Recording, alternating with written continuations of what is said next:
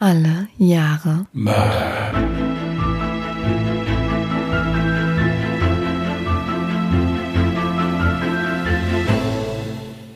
Herzlich willkommen zu Alle Jahre Mörder, der True Crime Podcast mit Christian, hallo. Und Jasmin. Hi. ich bin immer noch nicht so ganz einverstanden mit diesem Anfang, aber wir werden da noch was finden. Warum? Ich finde den toll. Gut, dann ist er gefunden, aber trotzdem, ich habe da noch so, so leichte Bedenken. Das hört sich bei meinem Nach und immer so ein bisschen an, als hätte ich den Text vergessen. Und so für einen Theaterschauspieler ist das ja immer so ein bisschen, also das geht ja dann schon an die Ehre so ein bisschen, weißt Na, du? dann hast so. du einfach nur die falsche Betonung drin. Wir üben das einfach nochmal. Liebe Zuschauer, ihr merkt, der Fehler liegt wie immer bei mir. Ja. aber das ist auch gar nicht schlimm. Ich nehme das mit Fassung. Erstmal schön, dass ihr wieder eingeschaltet habt und dass wir euch ein bisschen den Sonntag vergruseln können, weil versüßen ist ja immer so schwierig bei, bei True Crime, finde ich. Ja. Unterhalten. Unterhalten, ja, informieren. Oder informieren. In, ja. Infotainment nennt sich das doch, glaube ich, oder so. Ja. Ich hoffe, man hört jetzt gerade meine Elefantennachbarin von oben nicht. Aber du wolltest doch bestimmt ein bisschen was spoilern. Wir hatten da doch eine Idee für YouTube. Wolltest du dazu was sagen? Das hast du sehr, sehr geschickt gemacht jetzt wieder, dass ich das spoilern Ja, wollte. Ja, nein, ihr müsst nämlich wissen, bei uns ist die Kunst immer, wer ist schneller? Ja, also wer kann dem anderen das schneller aufdrücken, dass der das dann im Prinzip machen muss? Das hat die letzten zweimal jetzt bei mir ganz gut geklappt, aber jetzt ist er wach. Mhm. Ja, also insofern schwierig, kein Problem. Also wir hatten uns überlegt, ob wir noch ein bisschen was zusätzlich machen können, haben uns dafür diverse Plattformen angeguckt oder wie wir es am besten machen. Und da haben wir gedacht, wir gehen einfach mal back to the roots. Da wir beide ja von, von YouTube kommen, Jasmin ja immer noch ganz aktiv YouTube macht. Wir haben uns überlegt, wir machen einen YouTube-Kanal. Und zwar wollen wir einfach da in so kurzen Takes, so 10, 12 Minuten maximal, können noch mal 13 werden, kurz noch mal auf die Fälle, die wir haben, eingehen und nochmal so ein paar Hintergrundinformationen geben. Wir kriegen auch ganz oft ganz nette Zuschriften von Leuten, die uns nochmal irgendeine Seite verlinken, wo wir nochmal gucken können oder irgendwelche Ergänzungen oder Fragen dazu. Und da haben wir uns überlegt, das wäre ein ganz schönes Format, was man vielleicht nochmal machen könnte. Und das wollen wir jetzt immer vielleicht noch dazu machen. Wir werden uns auch dafür treffen und brav nebeneinander sitzen. Also nicht so über Skype-Konferenz oder so, sondern wir setzen uns nebeneinander. Wir hoffen, dass wir uns zehn Minuten lang einig bleiben und es nicht in die Haare kriegen, aber das müsste eigentlich funktionieren. Wir haben es jetzt letztens bei der Messe probiert. Achteinhalb haben wir schon geschafft. Also insofern, wir wollen uns ja steigern. Weiß, wenn man das. Also ja, ja. Und, und da fragt ihr, da fragst du dich, warum das immer passiert, ja. Also nein, das ist der, das ist der Plan. Da ist aktuell leider noch nicht viel von umgesetzt, aber genau genommen noch gar nichts. Aber die Idee ist vorhanden und uns würde natürlich auch interessieren, was ihr von der Idee haltet. Ihr habt dann tatsächlich auch endlich mal Gesichter zu den Stimmen, falls ihr uns nicht sowieso schon auf Instagram oder auf Twitter folgt und uns da schon mal gesehen habt. Das kann beim männlichen Teil dieses, äh, dieses Duos ein bisschen erschütternd werden, aber gut, trotzdem, ich denke, ihr geht, es ist ja True Crime, ihr geht damit um, also insofern Wow. kriegen wir das auch hin. Aber wir halten uns, halten uns da auf dem Laufenden. Ja, wir halten euch da auf dem Laufenden. Genau. Und dann würde ich sagen, fangen wir mit deinem Fall an. Du hattest das Jahr 1972, richtig? Genau. Müssen wir ja eigentlich mal das machen, wofür wir eigentlich hier sind, gell? Stimmt. Ja, gut. Okay, dann fange ich einfach mal an. Also in meinem Fall 1972. Wir sind wieder in den USA. Ich weiß nicht warum, aber irgendwie in den 70er und 80er Jahren hat's da offenbar am meisten gescheppert. Also insofern verirre ich mich irgendwie immer wieder nach Amerika. Geht es um Herbert Mullin und äh, ich fange einfach mal an. Mach das. Herbert Mullin wurde am 18. April 1947 in Kalifornien geboren. Sein Vater, Veteran des Zweiten Weltkrieges, erzog ihn zwar streng, doch misshandelte ihn nicht. Mullin war ein sehr guter Schüler und vor allen Dingen sehr beliebt. Ihm wurde unter anderem von seinen Mitschülern im Zuge einer Abstimmung die Auszeichnung Schüler mit den besten Zukunftsaussichten verliehen. Allerdings entwickelte Mullin in den folgenden Jahren eine immer größere panische Angst vor Naturkatastrophen, im speziellen Erdbeben. Mullins Obsession mit Erdbeben wurde immer schlimmer, weshalb ihn seine Familie in die Psychiatrie einweisen ließ. Die nächsten Jahre waren immer wieder von Aufenthalten in Anstalten geprägt. Doch seine Wahnvorstellungen wurden immer schlimmer. Er neigte zur Selbstverstümmelung. Auch andere Menschen in Herberts Umfeld bemerkten seine besorgniserregende Veränderung. Denn als im Juni 1965 sein bester Freund bei einem Autounfall ums Leben kam, verwandelte Herbert aufgrund seiner großen Trauer sein Zimmer in einen Schrein und stellte seine Möbel rund um ein Foto des gestorbenen Jungen. Auch mit seiner damaligen Freundin machte er Schluss, unter der Begründung, dass er eventuell schwul werden könnte. Ab 1969 entwickelte Mallin ein nahezu fanatisches Interesse für die östlichen Religionen. Den Kriegsdienst verweigerte er aus Gewissensgründen. Seiner Familie fiel in dieser Zeit auf, dass er immer realitätsfremder wurde, und sie entschieden, dass er nun dringend ärztliche Hilfe benötigte. Die erneute Einweisung in die Nervenklinik war allerdings nur von kurzer Dauer. Denn innerhalb des Krankenhauses lehnte Mallin jegliche Zusammenarbeit mit den behandelten Ärzten und Psychiatern ab. Infolgedessen rutschte Mallin immer mehr in die Fänge einer paranoiden Schizophrenie. Verstärkt wurde das Krankheitsbild durch den erhöhten Konsum von LSD und Marihuana. Hierzu kann ich ganz kurz was sagen. Man wundert sich immer so ein bisschen, warum so viele Drogenabhängige auch gleichzeitig eine psychiatrische Erkrankung noch dabei haben. Mhm. Es ist häufig wirklich der Fall, dass Menschen mit einer psychiatrischen Erkrankung, gerade im Bereich jetzt von diesem ganz berühmten Aufmerksamkeitsdefizitsyndrom, also ADHS mhm. oder sowas, die fangen wirklich irgendwann an, Marihuana, also zu kiffen, um einfach mal runterzukommen. Ja. Weil die ja von diesen Reizen komplett überfordert sind. Mhm. Also ich habe von Patienten Briefe bekommen, die wollten mir einfach nur schreiben, ich hätte gerne eine Schmerztablette. Das war ein Brief, da war in eine normale Schriftzeile waren vier Zeilen reingeschrieben. Weil die dann, wenn die ein Wort geschrieben hatten, sofort dieses Wort mit tausenden von anderen Verbindungen assoziiert haben.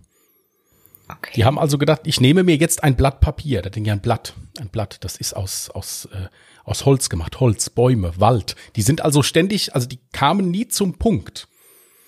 Und die haben das aber trotzdem alles aufgeschrieben. Das wird uns nachher hier bei ihm auch nochmal begegnen. Deswegen ist es ganz häufig der Fall, dass viele von denen anfangen, Sachen zu nehmen, die sie runterbringen. Mhm. Das wird dann überdosiert. Das heißt, die merken also irgendwann, oh Gott, ich komme ja gar nicht mehr hoch. Und dann fangen die an und nehmen andere Sachen, wie zum Beispiel jetzt LSD. LSD ist ja aufputschend, mhm. um wieder mehr Power zu kriegen, um dann ihren Alltag wieder zu bewältigen. Und das mündet meistens in vielen Fällen dann auch irgendwann in einem Kokain- oder Heroinkonsum.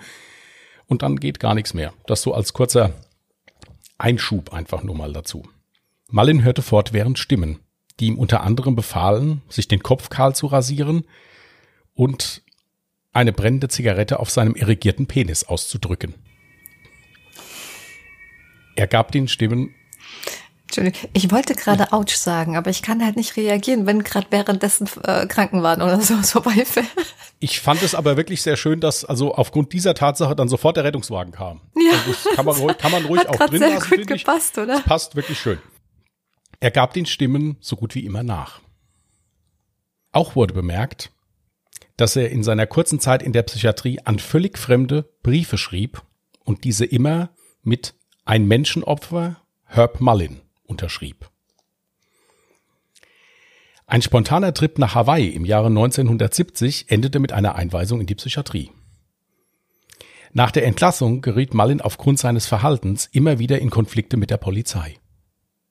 Auch sein Versuch, sich komplett zu isolieren und somit keinen Reizen ausgesetzt zu sein, schlug nach 15 Monaten fehl. Also das heißt, er hat 15 Monate sich in einem Stadtteil mehr oder weniger in Hotels, Motels verbarrikadiert, versteckt und wollte halt eben keine äußeren Reize haben, weil er in sich drin halt schon so viele Reize und Stimmen hatte. Ja. Ja. Nach diesen 15 Monaten befahlen seine Stimmen im Kopf, das erste Mal einen Menschen zu töten. 1972 zog er wieder bei seinen Eltern ein. Plötzlich hörte er Stimmen in seinem Kopf, die ihn vor einem großen Erdbeben warnten. Nur Blutopfer könnten eine Katastrophe verhindern. Diesen Stimmen ging er zum ersten Mal am 13. Oktober 1972 nach. Malin befand sich auf einer ziellosen Fahrt auf der Landstraße, als ihm der durchreisende Lawrence White auffiel. Der wurde in Beschreibungen mal als Durchreisender, mal als Obdachloser, mal als älterer Herr, der in dieser Gemeinde lebt, bezeichnet. Also das sind verschiedene Bezeichnungen. Es ist aber immer derselbe, der gemeint ist. Mhm. Unter dem Vorwand, eine Panne zu haben, verwickelte er den Mann in ein Gespräch. Und als Lawrence sich über die Motorhaube neigte und freundlich nach dem Problem des Wagens schauen wollte, erschlug Malin ihn von hinten mit einem Baseballschläger. Die Leiche ließ er danach einfach am Straßenrand liegen. In späteren Verhören gab er an, es hätte sich bei dem Mann um den biblischen Propheten Jona gehandelt. Dieser habe ihm die telepathische Botschaft vermittelt, nimm mich und wirf mich über Bord, töte mich, damit alle anderen gerettet werden können. Also das war in dem Sinne dann kein Zufallsopfer, sondern er hat quasi halluziniert oder hatte. Das ist äh, nachher bei der Verurteilung wird dann noch drüber zu sprechen sein. Also das sind die Erzählung jetzt hier, was er gesagt hat, sind die Aussagen, die Herbert Mullin bei seiner Verhaftung getroffen hat. Also der sieht sich, hat sich in dieser Zeit jetzt hier auf einer Mission gesehen, um die Menschheit zu retten. Mhm. Okay. Ja, und das konnte er, so wie ich am Anfang ja gesagt hatte, nur durch Blutopfer. Also sprich, er musste seinem Gott die Menschen opfern, damit dieser kein Erdbeben mhm. herbeiruft und die ganze kalifornische Küste zerstört. Nur elf Tage später nahm Mullin die 24-jährige Schülerin Mary Guilfoyle, ich hoffe, ich habe den Namen richtig ausgesprochen, in seinem Wagen mit und erstach sie mit einem Stich ins Herz. Doch damit leider nicht genug. Herberts Stimmen in seinem Kopf befahlen ihm noch Schlimmeres. Er entnahm ihr die Eingeweide und verteilte diese auf einer verlassenen Landstraße. Der Landstraße, wo die Polizei dann auch im Februar 1973 Marys skelettierte Leiche fand. Marys Blut klebte noch wochenlang im Fußraum von Mullins Wagen. Er war nicht imstande, alles zu entfernen. Obwohl Herbert ja in seiner Realität im Auftrag des Herrn mordete, war auch leider der Pfarrer Henri Tomei nicht vor seinem Mordverlangen sicher. Mullin erschlug ihn, nachdem der Pfarrer ihm die Beichte abgenommen hatte, um sich vor einer Entlarvung zu schützen. Anschließend stach er ihm noch ins Herz. Auch hier wird er später aussagen, dass der Priester sich ihm zu dieser Tat angeboten habe. Im Zuge der Ermittlungen kommt heraus, dass der Pfarrer im Todeskampf noch zu Malin sagte, Gott wird dir deine Taten verzeihen. Für die Polizei gestalteten sich die Ermittlungen schwierig, da Malins Mordserie zeitgleich mit der des Serienkillers Edmund Kemper fiel und somit eine Zuordnung der Verbrechen oft schwierig war. Der Stadt Santa Cruz brachte die Tat den ungewollten Spitznamen Mörderstadt der USA ein. Ab November 1972 begannen die Stimmen in Mullins Kopf, ihm Nachrichten seiner zukünftigen Opfer zu übermitteln. Diese baten ihn, sie zu töten und somit die Menschheit vor großem Schaden zu bewahren. Er gab den Stimmen erneut nach, kaufte einen Revolver und seine Jagd zur Rettung der Menschheit war somit eröffnet. Im Januar 1973 begann Mullins Jagd auf Jim Gianera. Dieser war für ihn kein Unbekannter. Jim hatte ihm früher oft Marihuana verkauft. Mullin war der Ansicht, Jim hätte dies nur getan, um seinen klaren Verstand zu zerstören und ihn somit von der Rettung der Menschheit abzuhalten. Nachdem sich Mullin Jims neue Adresse besorgt hatte, fuhr er zu dem Haus und erschoss ihn ohne zu zögern. Doch damit nicht genug. Herbert stach mit seinem Messer auf Jims Frau ein und erschoss die bereits zu Tode gestochene zur Sicherheit nochmal. Die Adresse von Jims neuer Wohnung erhielt Mullin von Casey Francis. Was die 29-Jährige nicht ahnte, dass sie sich mit dieser Information ihr Todesurteil unterschrieben hatte. Ihres und das ihrer zwei kleinen Söhne. Denn unmittelbar nach den Morden an Jim Genera und seiner Frau fuhr Mullin zu Casey und tötete sie und ihre Söhne im Schlaf mit gezielten Schüssen. Im Februar 1973 traf Mullin beim Wandern in den Wäldern auf vier Jugendliche, die dort campten. Er verwickelte die vier in ein belangloses Gespräch, bevor er ohne Vorwarnung seine Waffe zog und um sich schoss. Keiner der Jugendlichen überlebte.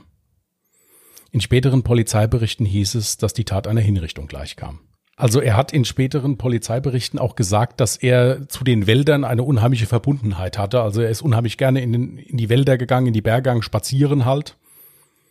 Und das mit den Jugendlichen hat er in diesem Fall, so ist eine seiner Aussagen, nicht gemacht, weil er da jetzt irgendetwas retten wollte, sondern weil er die bestrafen wollte. Die haben seiner Meinung nach da illegal gekämmt und haben den Wald auch dreckig gemacht und das war also mehr, um die zu bestrafen.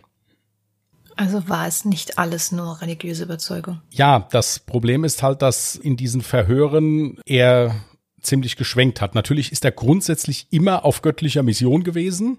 Mhm. Und diese Opfer, ich meine, ein Opfer ist ja ein Opfer, also muss das Opfer sich da auch nicht zwangsläufig für anbieten. Hm. Und somit hatte er ja auch wieder vier Menschen seinem Gott im Prinzip geopfert. Aber es war halt auch, weil er eine ziemliche Verbundenheit zu den Wäldern gespürt hat und die seine schönen Wälder da mehr oder weniger beschmutzt hatten. Eine Woche später hielt Malin ohne erkennbaren Grund am Straßenrand an und erschoss den Rentner Fred Paris, der sich gerade bei der Gartenarbeit befand. Das Gewehr, welches er hierfür benutzte, hatte er bei seinem vorherigen Mord bei den Campern gefunden und einfach mitgenommen. Paris sollte sein letztes Opfer gewesen sein. Denn diesmal hatte ein Nachbar etwas gesehen und sich das Nummernschild gemerkt. Marlin wurde kurz darauf festgenommen. Doch damit sind die Ermittlungen der Polizei erst am Anfang. Denn nach wie vor konnten sich die Ermittler nicht erklären, warum der Mann, dem in der Highschool eine so große Zukunft bescheinigt wurde, zu einem Serienmörder wurde. Auch bei der Opferauswahl gab Mullin den Ermittlern Rätsel auf. Die klassischen Mordmotive wie Habgier, Eifersucht oder Tötung im Affekt trafen bei Mullin alle nicht zu. Bis auf eine flüchtige Beziehung zu Jim Genera gab es wirklich keinen offensichtlichen Grund, warum durch Mullins Hand 13 Menschen sterben mussten. Auch Ermittlungsführer Cartwright, der extra hinzugezogen wurde, um herauszufinden, wie Mullin tickt, tat sich schwer mit seiner Prognose. Denn trotz seines wahnhaften Auftretens war Mullin keineswegs ein Dummer. In einem seiner Verhöre gab er den Satz zu Protokoll, wenn Gott zu dir spricht, dann hörst du auch zu. Im Zuge der Verhöre durch die Polizei bekannte sich Mullin noch zu den restlichen zwölf Morden schuldig. Pikant hierbei, er war bei einem Großteil noch nicht mal tatverdächtig. Diese Morde waren so willkürlich, wir müssen auch wieder bedenken, wir sind 1972. Ja. Das hätte man dem so ohne weiteres gar nicht nachweisen können, wenn der das jetzt nicht zugegeben hätte. Hm. In vielen der Fälle hatte die Polizei nicht den Hauch einer Spur. Weil auch hier kein richtiges Tatmotiv erkennbar war. Schockierend war für die Ermittler allerdings die Begründung des Angeklagten. So geschahen die Morde auf Anweisung der Stimmen in Malins Kopf und dienten ausschließlich dazu, die Welt zu retten. Malin sah sich selbst als den Auserwählten Gottes. Und wenn er Gott keine rituellen Opfer bringen würde, wäre ganz Kalifornien dem Untergang geweiht. Auch gab Malin an, dass die Tötungen im Einverständnis mit den Opfern geschahen da diese ihm telepathisch übermittelten, dass sie bereit seien, zum Schutz der Menschheit geopfert zu werden. Um ihre Ermittlungen zu festigen, sprachen die Ermittler auch noch mit Malins Eltern. Hierbei kam raus, dass Malin streng, aber nicht gewaltvoll erzogen wurde. Seine Familie schien ein normales Leben zu führen. Auch Malins ehemalige Freundin, mit der er sich zwischenzeitlich sogar verlobt hatte, wurde befragt. Sie äußerte im Rahmen der Befragung, dass Malin es nicht vertragen konnte, wenn sie eigenmächtige Entscheidungen getroffen habe. Bei Wutausbrüchen schlug er ihr wiederholt mit der flachen Hand auf die Beine. Auch Malins Schwester erinnerte sich an ein Abendessen gemeinsam mit ihrer Familie, in dem Malin die kompletten Bewegungen und Gesten ihres Ehemanns imitierte. Also es war da wirklich so, hatte der Ermittler in diesem Interview erzählt, wenn der Ehemann von der Schwester die Gabel genommen hat, hat er die auch genommen. Wenn der aufgestanden ist, ist er auch aufgestanden. Also das war komplett synchron. Hierbei wirkte Malin wie in Trance und war nicht offenbar nicht Herr seiner Sinne. Dieses Verhalten wird Echopraxie genannt und ist eine Facette im Rahmen einer Schizophrenie. Also das gibt's wirklich häufiger, dass die dann ja wie so wie so spiegeln, sagt man dazu. Mhm. Seine Familie erklärte sich sein sonderbares Verhalten aufgrund seines stetig steigenden Drogenkonsums. Aber ich denke, er war doch vorher schon in Behandlung. Ja, er war in Behandlung, aber diese Symptome hat er wohl vorher nicht gezeigt. Also da ging es hauptsächlich bei den vorherigen Behandlungen wirklich um diese massive Angst, dass die ganze Welt aufgrund einer Naturkatastrophe untergehen könnte. Hm. Er hat auch diese Naturkatastrophen teilweise mit Todestagen in Verbindung gebracht. Also er war zum Beispiel auch der Meinung, das habe ich glaube ich sogar hinterher nochmal aufgeführt, dass Albert Einstein an seinem Todestag nur gestorben ist, um die Welt vor eben diesem vernichtenden Beben zu retten. Also ich glaube, wir können uns in etwa jetzt einigen, in was für einer Region wir uns hier befinden. Ja? Mhm. Malin selbst gab in seinen Verhören immer wieder zu Protokoll, dass ihn seine Familie und seine Verlobte für dumm und unreif hielten. Diese Ansichten waren dann aber allerdings schon im Rahmen einer paranoiden Schizophrenie und entsprachen nicht der Realität. Mhm. Also ganz im Gegenteil, sogar der war nicht dumm. Ja. Haben auch die Ermittler gesagt, also mit dem konnte man sich sehr gut unterhalten und der konnte sich auch sehr gut ausdrücken. Also es war nicht so, dass das jetzt äh, jemand war, der auf den Kopf gefallen war oder sowas. Mhm. Der hat halt eben nur eine manifeste psychische Störung halt eben gehabt. Ja. Im Laufe der Ermittlungen kam ebenfalls heraus, dass Herbert Mullin in der Zeit seiner 14-monatigen Isolation in billigen Motels in San Francisco lebte. Der Stadtteil, in dem es ihn dort verschlagen hatte, galt als sozialer Brennpunkt und Treffpunkt der Drogen- und Alkoholszene. Der leitende Ermittler machte eine ehemalige Vermieterin Mullins ausfindig und bekam kistenweise Schriftstücke von Mullin übergeben. Diese hatte er in seiner Zeit in San Francisco angefertigt, jedoch nie abgeholt. Hier wimmelte es von Briefen, Aufzeichnungen und Vermerken, die aber keinerlei Sinn ergaben und offensichtlich aus dem Kopf eines psychisch schwerkranken Menschen stammen mussten.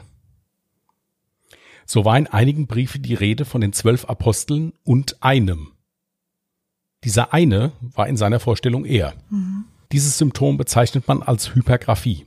Das ist jetzt das, wo ich also eben noch schon mal drauf eingegangen bin. Also die schreiben das dann auf und kommen wirklich vom Hundertstel ins Tausendstel und das ergibt keinen Sinn, was die da aufschreiben. Ja. Und vor allen Dingen ist das so, dass die ein ganzes Blatt beschreiben und die schreiben auch über das Blatt hinaus. Also wenn das Blatt oben auf dem Tisch liegt und die sind mit ihrem Gedankengang, schreiben die auf dem Tisch weiter. Mhm. Also das kann man ganz, ganz oft beobachten. Ist wirklich nicht ohne. Und äh, Zeichnungen zwischendrin, irgendwelche kleinen Strichmännchen oder irgendwie, also unglaublich. Ich hatte auch schon einen Patienten, der hat im Kreis geschrieben. Also wie so eine Schnecke hm. im Prinzip. Hm. Er entwickelte weiterhin eine große Panik vor Erdbeben, die sein weiteres Handeln beeinflussten. Die Tatsache, dass sein Geburtstag auf den Jahrestag eines großen Bebens von 1906 in San Francisco fällt, bestätigte dies nur noch zusätzlich. Auch war mal in der Ansicht, wie ich eben schon gesagt hatte, dass Albert Einstein an seinem Todestag die Welt mit seinem Ableben vor einem vernichteten Erdbeben schützen wollte. Er verrannte sich so in diese Theorie, dass er begann, die Sterberaten im Zusammenhang mit Naturkatastrophen zu prüfen. Darf ich mal ganz kurz was Doofes dazu ja. sagen, was mir gerade zu den Kopf gekommen ist? Dann müsste er doch eigentlich denken, dass er für das Erdbeben verantwortlich ist, wenn das genau an seinem Geburtsdatum war. Müsste er dann nicht eigentlich eher zuerst Gedanken haben, Selbstmord zu begehen? Nein, den Selbstmord kann er ja in dem Sinne nicht begehen, weil er ja dafür zuständig ist, dass es nicht nochmal bebt. Ach so. Ja, er muss ja, er, er ist, ja, ist, ja, ist ja der Held der Geschichte. Er, nein, nein, er ist nicht der Held der Geschichte, aber er ist ja derjenige, der, der von Gott den Auftrag bekommen mhm. hat. Ja. Also kann er sich ja nicht umbringen, ansonsten kann er das ja nicht, äh, mhm. kann er das ja nicht ausführen. Ja. Und das Schlimme an der Sache ist ja, so verrückt wie das jetzt klingt, er möchte ja gar nicht, dass Menschen sterben, deswegen macht er das ja. Er möchte ja nicht, dass ganz Kalifornien von einem Erdbeben zerstört wird und alle Menschen in Kalifornien sterben. Deswegen macht er das ja. Ich habe mir vorhin aber einen Punkt aufgeschrieben, damit ich das nicht vergesse, welcher dagegen sprechen würde. Also, dass er das wirklich nicht will. Bei einem der Morde hörte sich das für mich so an wie, wie so ein Overkill. Du sagtest nämlich, er stuch erst auf die Frau des Drogendealers ein, wo sie eigentlich schon längst tot war, aber zur Absicherung hat er sie dann nochmal erschossen. Ja, kann man so sehen, aber es ist halt auch so, dass mir jetzt hier so im Zuge dessen, so wie der jetzt diese Menschen umgebracht hat im Prinzip, hm. der hat das nur also so wie, wie man das jetzt hier liest, der hat das nur der Sache wegen gemacht. Also dem ging es nicht darum, jetzt diesen Mord zu genießen. Das war ein Auftrag, den der erhalten hat und den hat er ausgeführt. Der hat das nicht genossen. Also das war halt jetzt so, weil ihm das aufgetragen wurde. Zumindest gibt er es so an. Zumindest gibt er, wie gesagt, natürlich, mhm. er gibt es so an, aber so ist es halt auch dann protokolliert. Ja, bei meiner Meinung nach hätte er die Dame dann auch einfach direkt erschießen können. Natürlich, natürlich. Er glaubte, dass die Erde durch Naturkatastrophen die Anzahl der auf ihr lebenden Menschen regulieren würde. Und somit gab es für ihn nur eine Möglichkeit, Erdbeben zu verhindern. Er musste Menschen töten. Und somit selbst regulieren. In seiner Zeit in San Francisco begeisterte sich der junge Herbert auch sehr für den Boxsport. Hierbei trat er zu Beginn hauptsächlich als Sparringspartner gegen ihm deutlich überlegene Boxer an. Zum Schluss ging er vier bis sechs Mal in die Woche zum Boxtraining. Malins Vater war in jungen Jahren selbst ein erfolgreicher Boxer und darum hielt Herbert es für eine gute Gelegenheit, in die Fußstapfen seines Vaters zu treten. Sein Trainer erinnerte sich an ihn als verbissenen und furchtlosen Boxer. Er ließ sich trotz deutlicher Unterlegenheit nicht unterkriegen. Was allerdings auffiel war, dass Herbert immer dann, wenn er sich unbeobachtet fühlte, sich in eine Ecke zurückzog und Selbstgespräche führte. Für den Trainer schien es so, als würde er sich dann mit jemandem unterhalten, der nicht im Raum ist. Alles Fakten, die das Gericht beschäftigten. Ist Herbert schuldfähig? Hat er überhaupt Einfluss auf sein Tun gehabt? Oder ist er gar komplett schuldunfähig? Sein Pflichtverteidiger lehnte Mullin als erstes ab. Begründung hierfür, der Verteidiger würde Präsident Richard Nixon nicht ähnlich genug sehen. Was? Der war also der Meinung, äh, dass, dass man mindestens halbwegs so aussehen muss wie der damalige Präsident, um vor Gericht erfolgreich zu sein. Ach so, na klar. Im Verlauf des Prozesses wurde sicher, dass Mullin alle ihm zur Last gelegten Taten begangen hat. Das Gericht und die Gutachter bescheinigten ihm eine Geistesstörung. Doch anders als zum Beispiel in Deutschland kann man in den USA hiermit trotzdem verurteilt und voll schuldfähig gesprochen werden. Was alle Beteiligten verwunderte war, dass Mullin im Zuge des Gerichtsverfahrens darum bat, eine Aussage machen zu dürfen. Also das ist ganz selten der Fall, dass Serienmörder sich äußern, die äußern sich meistens nicht. Mhm. Ähm, es gibt einige Ausnahmen, das waren aber dann meistens auch die Serienmörder, die sehr gerne in der Öffentlichkeit gestanden haben. Ja, also die das genossen haben. Gut, bei ihm kommt es jetzt so rüber, als würde er einfach seine Unschuld beweisen, also nochmal klarstellen wollen, ähm, dass er nicht aus Mordlust gehandelt hat, sondern es genau. tun musste. Da komme ich auch nachher nochmal zu. In seinem Vortrag, den er dem Gericht hielt, beschuldigte er seine Familie, Freunde und Nachbarn, ihm die Taten aufgetragen zu haben. Bis heute hält er an dieser Aussage fest. Er sah sich als Opfer sadistischer Willkür. Also er war der Ansicht, er ist dafür ausgewählt worden, wollte das ja eigentlich gar nicht, aber musste es ja dann halt machen und ist halt auch der Meinung, dass er dafür jetzt auch nicht schuld sein muss. Also es, schuld müssen dann andere sein dafür. Wie er dabei jetzt auf seine Eltern, Freunde und Nachbarn kommt, das geht leider nicht daraus hervor. Das hat mich jetzt auch total verwirrt. Ich dachte, es wären doch Stimmen gewesen, die ihm das befohlen hätten. Ja, genau. Und er hat jetzt halt diese Stimmen als Eltern, Freunde und Nachbarn bezeichnet. Ich habe auch nochmal genauer nachgelesen. Also waren es tatsächlich Stimmen, die er gehört hat, aber sie wahrgenommen hat, wie als wäre es jetzt die Familie oder Freunde und Nachbarn. Es kann also durchaus sein, dass im Zuge von einer Schizophrenie von Menschen, die Stimmen hören, dass die diese Stimmen auch jemandem zuordnen können. Mhm. Also dass die äh, dann der Meinung sind, die Mutter oder der Vater hat das jetzt gesagt oder so. Mhm. Das ist unterschiedlich. Das kann man nicht über den Kamm scheren. Also die okay. Stimmen von Menschen im Kopf hören sich nicht alle gleich an. Das ist immer das Problem. Nach nur dreitägiger Beratung verkündete das Gericht sein Urteil. Herbert Mullin wird für voll zurechnungs- und schuldfähig angesehen und des zweifachen Mordes und des achtfachen Totschlags für schuldig gesprochen und somit zu einer lebenslangen Haftstrafe verurteilt. Es konnte abschließend nicht klar bewiesen werden, ob die Taten im Rahmen einer psychischen Episode geschahen oder nicht. Nach Sicht des Gerichtspsychiaters sei es im Rahmen einer Schizophrenie zwar normal, Stimmen zu hören, jedoch nicht auf diese zu hören. Einen Antrag auf Freilassung kann Herbert Mullin erst im Jahre 2025 prüfen lassen. In einigen Literaturen steht 2025, in einigen steht 2021. Ich habe jetzt 2025 mhm. genommen, weil das in meinem Buch drin stand und das Buch ist jetzt in der siebten Auflage erschienen, also gehe ich jetzt mal davon aus, dass das eher der Wahrheit entspricht. Ja. Er beharrte weiterhin auf seiner Geschichte, dass er von seiner Familie angestiftet worden sei und sucht nach wie vor nach Unterstützern, um seine Unschuld zu beweisen. Ich kann ganz kurz nochmal auf diese Sache mit dieser Schuldfähigkeit eingehen. Also es ist im Prinzip so, so ein Gefangener, der wäre in einem deutschen Gefängnis nicht führbar. Hm. Sowas wäre hier in Deutschland so nicht verurteilt worden. Also der wäre aus der Psychiatrie nicht mehr rausgekommen, das äh, auf keinen Fall. Aber das ist in Amerika wirklich so, du kannst für, in Anführungsstrichen, verrückt erklärt werden. Das heißt aber dann noch nicht, dass du schuldunfähig bist. Und da sind wir jetzt wieder bei dieser Sache, dass das natürlich dann auch so aufgezogen wird immer, dass der Gesellschaft Gerechtigkeit widerfahren ist. Mhm. Das hatten wir beim Son of Sam, der ja auch wirklich nicht klar im Kopf war, wo man also wirklich sagt, okay, der gehört eigentlich nicht ins Gefängnis, sondern erstmal in die Psychiatrie. Das ist leider in Amerika so. Der ist gerichtlich für verrückt erklärt worden, aber auch für voll schuldfähig. Das bedeutet also im Umkehrschluss, wenn er jetzt 2025 tatsächlich die Chance hätte, freigesprochen zu werden, dass er dann bis zum heutigen Tag nach wie vor keinerlei Hilfe erhalten hat? Gut, inwiefern die, dem jetzt natürlich innerhalb des Gefängnisses äh, ärztliche, psychiatrische Hilfe zugute gekommen ist, das kann ich jetzt nicht sagen, das weiß ich nicht. Ja. Mhm. Aber es ist halt eben so, dass er nicht in einer Psychiatrie war. Das heißt also, mhm. dass er natürlich vielleicht den Anstaltsarzt oder Psychiater zwischendurch mal gesehen hat. Aber dass der jetzt kontinuierlich psychiatrisch betreut wurde, wie das ja in einer Psychiatrie der Fall ist, das ist im Gefängnis nicht der Fall und in amerikanischen Gefängnissen schon gleich zweimal nicht. Ja. Also ich muss dazu sagen, ab und zu kam in mir ganz kurz der Gedanke auf, vielleicht ist die ganze Geschichte ja auch nur erfunden, in der Hoffnung freigesprochen werden zu können oder sich generell unschuldig sprechen zu können.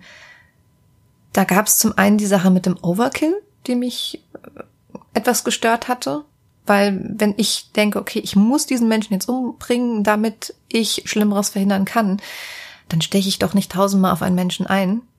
Gut, also in der Literatur ist es jetzt so, dass da jetzt nicht stand, wie oft eingestochen wurde. Bei der 24-jährigen Schülerin war es so, dass er sie mit einem gezielten Stich ins Herz getötet hat. Hm. Ja, aber sie dann natürlich hinterher ihr noch die Eingeweide entfernt hat und diese verteilt hat. Richtig. Ja, das auch. Es kommt hier wirklich darauf an, wenn man das im Rahmen einer psychiatrischen Episode oder Erkrankung sieht, ist es so, er hat befohlen bekommen, bring diese Menschen um.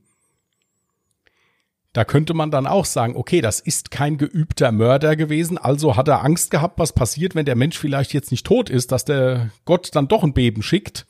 Hm. Also hat er jetzt im Prinzip dann noch mal sicherheitshalber auch noch mal drauf geschossen, so in der Hoffnung, ja, da ist er jetzt, jetzt ist er dann vielleicht wirklich tot es ist halt leider immer so, du kannst einem Menschen immer nur vor den Kopf gucken und nicht dahinter. Das heißt, jeder Fall, wo eine psychiatrische Sache mit reinspielt, kann man auch sagen, das ist gespielt. Ja. Da gibt's einen sehr guten Film zu mit Richard Gere und dem Schauspieler von American History X, wo ich jetzt leider den Namen vergessen habe. Äh, Edward Norton. Edward Norton. Okay. Der heißt Zwielicht, heißt der, glaube ich. Also da spielt dieser Edward Norton auch einen ja, einen geistig Zurückgebliebenen im Prinzip. Mhm. Und dieser Richard, äh, der Richard Gere ist ein Anwalt, der den verteidigen soll. Und zwischendrin kommt dann raus, dass der eine gespaltene Persönlichkeit hat. Mhm. Also ist wirklich ein guter Film, ist wirklich interessant gemacht. Und zum Schluss nimmt das dann auch nochmal eine Wendung, aber ich will euch jetzt nicht spoilern, wenn ihr euch den Film vielleicht mal angucken wollt. Ja. Es ist halt so, du kannst jedem Menschen unterstellen, dass er das jetzt nur spielt. Aber wenn ich jetzt diese ganzen Sachen sehe, die der vorher gemacht hat, dass sich ein Mensch 14 Monate lang komplett isoliert, ja ja, und kistenweise Aufzeichnungen anfertigt, also dann muss das schon ein sehr kaltblütiger Killer sein, dass der also wirklich sagt, okay, das nehme ich jetzt alles auf mich, hm, ja, das stimmt. um mich hinterher mal richtig ausleben zu können. Ob der jetzt immer in einer Episode war, das kann man nicht sagen. Hm. Wobei ich sagen muss, dass es jetzt bei der Masse der Opfer auch ehrlich gesagt keinen Unterschied macht. Also ob der jetzt wegen fünffachen Mordes verurteilt wird oder wegen zehnfachen, der kommt dann sowieso nicht mehr raus. Ja, aber zur Tatzeit selber hatte er ja bei seinen Eltern gewohnt. Da müsste ich jetzt noch mal genau nachgucken, weil der auch ja, wie gesagt, mal zwischendurch den Wohnort gewechselt hat. Dann hat er ja in diesem Hotel gelebt hm. und so. Und die Eltern haben ihn ja auch mehr oder weniger als psychisch auffällig eingestuft. Also sie haben halt alles versucht, um das wieder zu richten. Aber dieses Phänomen hat man halt leider öfters bei psychisch Kranken. Wenn ein psychisch Kranker die Zusammenarbeit ablehnt, also wenn der sagt, ich möchte mit keinem Arzt reden, ich bin ja nicht verrückt. Ihr seid alle verrückt. Hm dann kannst du relativ wenig dagegen tun. Du kannst auch niemanden einfach einsperren, weil sonst bestrafst du den ja für etwas, was er noch gar nicht gemacht hat. Ich kann ja nicht sagen, äh, die Jasmin ist heute ein bisschen auffällig, ich sperre die jetzt sicherheitshalber mal in den Keller. Es könnte sein, dass die jemanden verletzt, wenn die jetzt äh, auf irgendjemanden trifft. By the way, ich bin heute ja. nicht auffällig. Nein, das war jetzt auch. Nein, aber deswegen hatte ich die Frage nicht gestellt, sondern du hattest bei einem Mord davon gesprochen, dass er die Blutspuren aus seinem Auto sehr lange nicht mehr rausbekommen hat. Und da war jetzt meine Überlegung, wenn er zu dieser Zeit bei seinen Eltern wohnhaft war oder generell in Kontakt zu seinen Eltern stand oder Freunde oder die Freundin, hat denn nicht irgendjemand was davon mitbekommen? Also laut den Aufzeichnungen, die ich hatte und wo ich überall gelesen habe, und ich habe auch eine Doku dazu geguckt, mhm. nicht. Das Einzige, was halt bekannt war, ist, dass der halt psychisch auffällig war. Mhm. Es gibt ja ganz viele Arten der Schizophrenie. Aber viele Schizophrene sind halt auch so, dass die sich sowieso verfolgt fühlen. Mhm. Also kannst du einem Schizophrenen nichts schlimmer antun, als dem auf den Pelz zu rücken. Also zu gucken, was hast denn du da, was machst denn du da? Die, die sind ja alle dann der Ansicht, wir, werden abgehört und, und was weiß ich, gibt es häufig. Um Gottes Willen, nicht jeder. Schizophrene hat das. Ja, darf man nicht verallgemeinern. Ja. Und so wie der sich mir jetzt hier präsentiert, ist das ja jemand gewesen, das war ein Einzelgänger. War das ja der, der hat, wie gesagt, 14 Monate in einem Hotelzimmer, ohne dass du äh, großen Kontakt zur Außenwelt hast, nur um sich vor äußeren Reizen zu schützen. Aber hingegen hatte er vorher ja anscheinend ein normales soziales Leben mit Freundin, mit der er schon verlobt war und so weiter. Ja. Meine Ansicht der Sache ist die, natürlich hatte er eine Störung. Das Problem ist, ich, also es könnte sogar tatsächlich sein, dass es niemals zu dieser Mordserie gekommen wäre, wäre er nicht irgendwann in Drogen verfallen. Weil das Problem der Drogen ist, dass diese eben auch solche Halluzinationen auch noch mehr, ich sag mal, fördern oder kann, muss aber nicht. Okay. Es gibt wirklich viele Patienten, die jetzt psychisch auffällig sind. Wenn die kiffen, werden die ruhiger. Es gibt aber auch Patienten. Ja, natürlich, na, natürlich, das kann dir aber auch mit, dann das, eben alle mögliche Ängste, die sie vorher schon hatten. Das kann dir aber auch mit Medikamenten passieren. Ich hatte mal einen Patienten, dem haben wir eine Ibuprofen gegeben, da hat er so paradox reagiert, der hat sich selber nicht mehr gekannt. Echt? Ja, also okay. das, das, das kannst du mit allem. Gib den schönen Spruch, alles ist Gift, nichts ohne Gift. Nur die Dosis macht, dass ein Ding kein Gift ist. Hm. Also hier bei dem war es meiner Meinung nach jetzt so, hier kann man jetzt, das haben auch die Ermittler in diesem einen Interview gesagt, hier kann man der Familie jetzt keinen Vorwurf machen. Das war bei Carrie Stainer, bei dem Yosemite Killer anders. Das hätte Richtig. man behandeln müssen. Ja, dann hätte man vielleicht eine Chance gehabt. Mhm, ja. Aber bei ihm war es ja so, sie wollten es ja behandeln. Also sie, sie haben ja diverse Male in psychiatrische Kliniken, Nervenheilanstalten eingewiesen. Das stimmt, ja. Es ist halt dann das Problem, geht man einen Schritt weiter. Aber es ist auch nicht so einfach, einen Menschen entmündigen zu lassen. Man sieht das immer im Fernsehen und denkt, das sind drei Anrufe und dann kommt ein Richter und macht das dann schnell. Mhm. So einfach geht das nicht. Das ist auch gut so. Ja. Ja, also das ist wirklich gut so. Die Voraussetzungen, einen Menschen längere Zeit wegzusperren, ohne dass der etwas getan hat, Mhm. Ja, die sind sehr hoch. Und das ist, wie gesagt, auch richtig so, weil ansonsten kann man sich, wenn man sich einig ist untereinander, in der Familie den umliedsamen Erbonkel mal schnell und ordentlich entmündigen und wegsperren lassen. Und also, wie gesagt, das ist gut, dass das so ist. Ja. Ja, das ist leider hier die Kehrseite der Medaille. Und es sind die USA, muss man auch nochmal dazu sagen. Gesundheitssystem ist anders, viel, viel schlechter. Ja, mhm. aber das sind auch Fälle, die auch hier in Deutschland passieren könnten. Das muss man so sagen. Natürlich. Ja, also das ist jetzt kein Problem der USA einfach nur. Und man muss auch dazu sagen, wir sind 1972. Hm. Nicht heute. Damals war das alles noch ein bisschen anders. Wenn du da verrückt warst, war das erstmal eine Schande. Wenn man es jetzt mal so nimmt. Wenn heute jemand sagt, ich habe eine psychiatrische Erkrankung, ja, dann hat er die halt. Hm. Dann wird die behandelt und dann ist es gut. Das war ja früher anders. Da war der Charme ja auch noch viel größer. Mein Sohn ist verrückt war ein ganz erfolgreicher Schüler, hat bescheinigt gekriegt, dass er der Held war. Ja, und also auch wenn es heutzutage normaler ist, ich glaube, die Scham ist tatsächlich trotzdem noch vorhanden. Ja, ist sie, aber aufgrund der neuen Medien halt auch ist es so, dass das, das Schlimme ist ja, Jasmin, dass psychiatrische Erkrankungen mittlerweile eine Volkskrankheit sind. Ja. Wie sie alle heißen, Burnout, posttraumatisches Belastungssyndrom oder irgendwie sowas, das ist ja Alltag heutzutage. Es wird ja immer wilder, mhm. der Alltag, wenn man es jetzt mal so nimmt. Das stimmt leider, ja. Ja. Ja, einen heftigen Fall hast du da rausgesucht. Ja. Aber war trotzdem sehr unterhaltsam. Ja, ich dachte, es ist mal ein bisschen anders, dass man halt auch hinterher ein bisschen mehr drauf eingeht. War mal ein Versuch. Ich mhm. hoffe, sind alle noch wach, die jetzt zuhören. Mit Sicherheit. Dann würde ich sagen, beenden wir die heutige Folge. Nächste Woche geht's weiter mit dem Jahre 2010. Da bin ich dann an der Reihe. Und ihr könnt die Zeit nutzen, uns wie gesagt nochmal gerne Feedback schicken, was ihr von der YouTube-Video-Idee haltet. Gerne auf Instagram unter dem Profil alle Jahre Mörder mit OE geschrieben oder auf Twitter auf dem Profil at alle Jahre Morde oder auch gerne per E-Mail. Findet man alles auch nochmal in der Beschreibung des Podcasts. Gut, dann bleibt uns euch eine ruhige und angenehme Woche zu wünschen. Wir hören uns nächsten Sonntag. Passt gut auf euch auf, bleibt anständig. Wir sind dann raus. Genau. Tschüss. Tschüss.